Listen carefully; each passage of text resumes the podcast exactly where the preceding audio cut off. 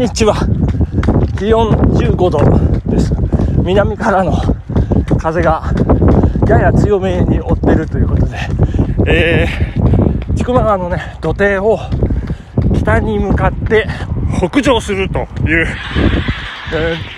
ー、ルートで、えー、今収録を開始というところで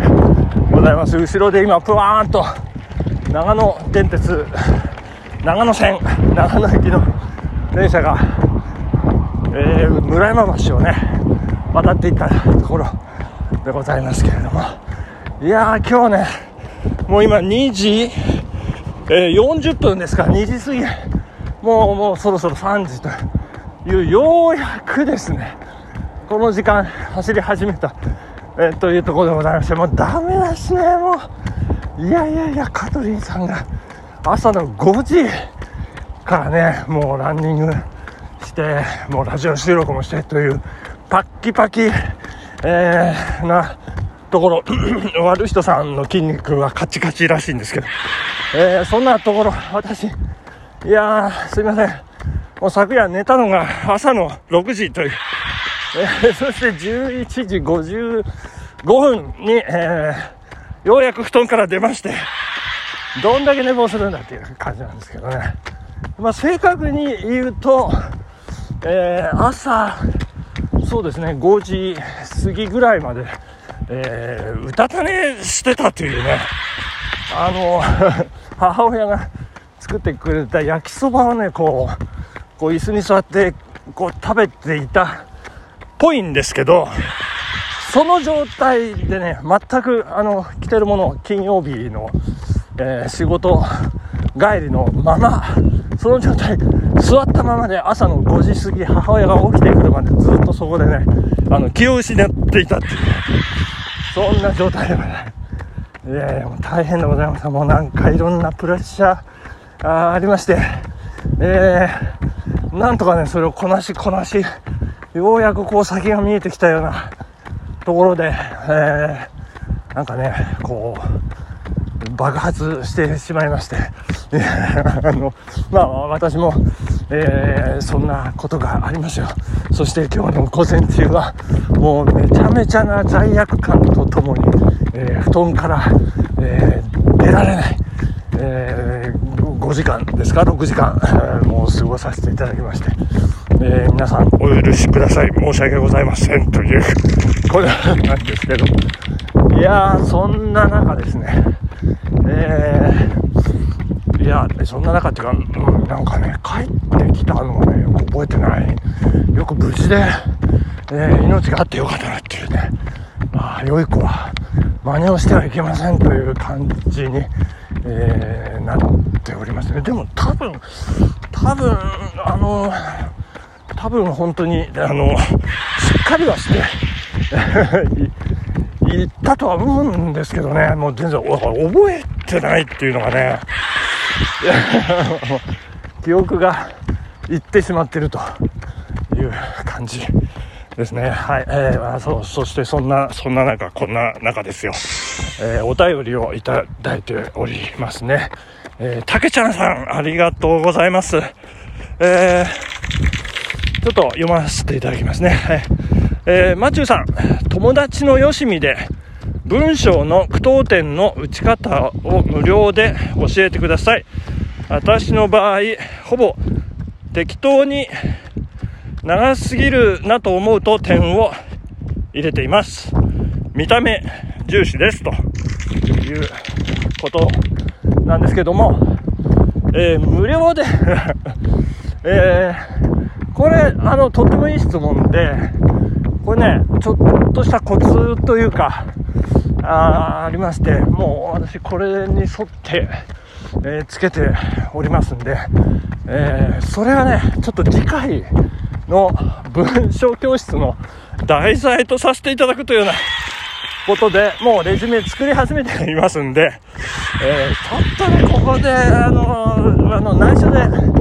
の、竹ちゃんさん教えますんで、あの、まあ、覚えてたらですけどね、えー、まあ、見た目もね、見た目も大事なんですけども、あの、長くてもね、あの、そうなんですよ。あの、入れない方がいい場合があったりしますので長さだけではないというところを、あのお伝えできればなという感じでね、あの次回の図書教室、えー、コンマ、点、句読点についてね、えー、フォーカスして扱っていきたいなというふうに思っておりますんで、よろしくお願いいたします。はい、えー、そしてプロ野球、開幕、ちょっと突然ですけど、知らない間に昨日プロ野球開幕しておりまして、えー、まあ、竹ちゃんさんも大ファンというね、我が阪神タイガース、いや、もうこれはもらったなっていうね、感じでございましたけれども、えー、ね、あと4番、プロ野球3安打、猛打賞ね、えー、まあそんなこともあって、楽勝モードだったんですけど、ね、終わってみると、えー、昨年、のヤクルトスワローズに8対10で敗れるというね、そんな、えー、週末、結末だった昨日でございますけれどもね、いやー、大変でございますよ。あの、まあ、ほぼ、なんか、タイガースは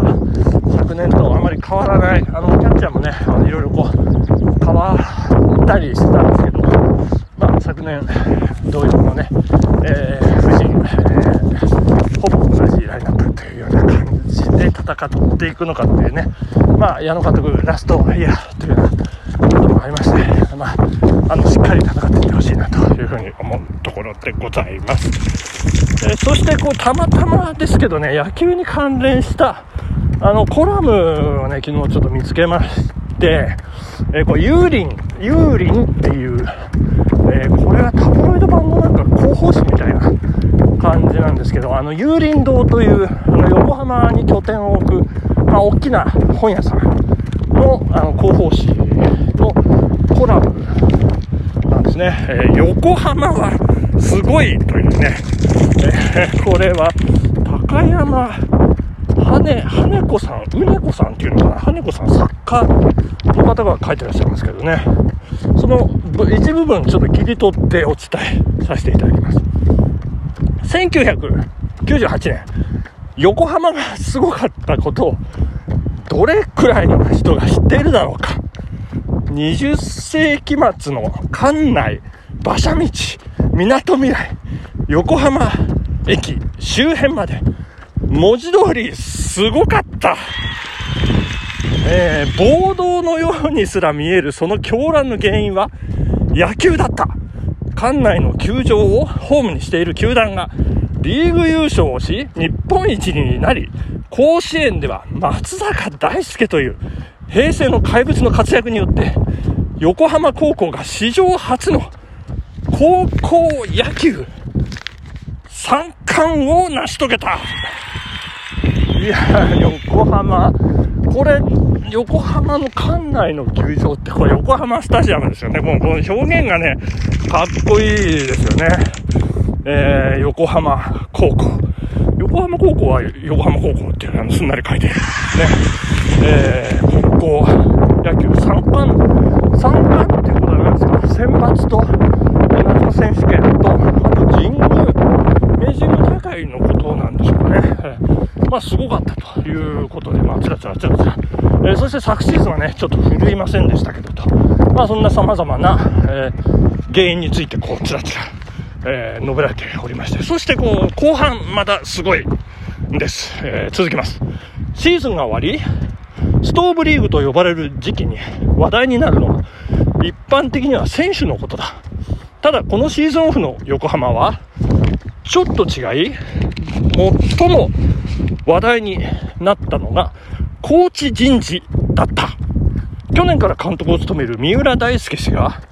98年戦士であることは言うまでもないだろう。えー、横浜太陽ホエールズに入団し、98年の横浜ベイスターズで優勝を経験。えー、横浜 DNA ベイスターズになってからも精神的支柱としてずっと横浜で現役を続けてきた選手だ。本オフの横浜には彼を支えるために同じく98年選手の石井拓郎、斎藤隆、鈴木隆則の3氏がコーチとして帰ってきた。それに TBS 時代に石川勝弘氏と共に二遊間を守った藤田和也選手も10年ぶりにベイスターズに復帰というニュースも明るい材料だ。横浜はかつて、すごかった。そうして横浜がすごいというのは、これから見ることができる景色でもある。これめちゃめちゃ応援してますね、これね。すごい。えー、だからこそ、かつての